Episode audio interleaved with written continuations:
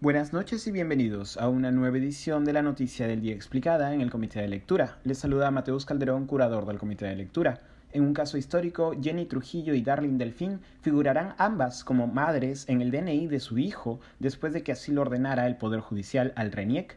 El caso de Trujillo, Delfín y su hijo menor de edad se remonta al año 2017 cuando las mujeres que contrajeron matrimonio en México buscaron inscribir al menor, nacido en México también, en el Registro Nacional de Identificación y Estado Civil RENIEC.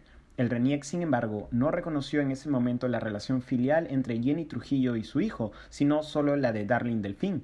En ese momento, Reniec argumentó que, cito, las reglas de nuestro país permiten consignar a la madre y el padre de un menor de edad. No existe la figura de dos madres o dos padres. Delfín y Trujillo decidieron apelar a la decisión.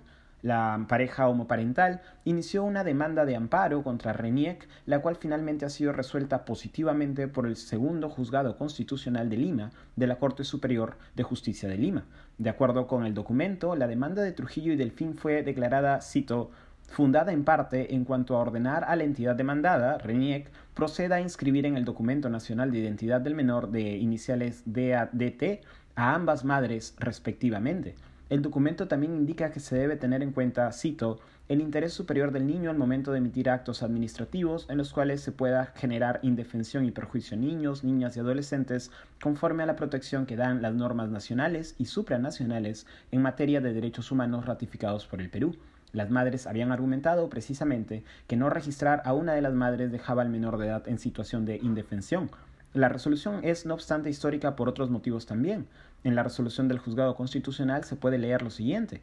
La Constitución establece que la familia es el núcleo fundamental de la sociedad, no obstante, esta, cito, no ha definido el concepto de familia, menos aún lo ha limitado a una modalidad determinada, por el contrario, se ha entendido que el concepto de familia debe interpretarse en un sentido amplio. En otro momento el texto también señala que, cito, tanto en el derecho nacional como internacional, no existe un solo tipo de familia que proteger, sino que por el contrario, se ha establecido que es deber del Estado favorecer de la manera más amplia a la protección familiar, lo que no ocurre en el presente caso al no registrar la identidad de una de las madres y por tanto omitir parte de la identidad del menor de iniciales D, A, D, T. Esto ha sido todo por hoy. Volveremos mañana con más información.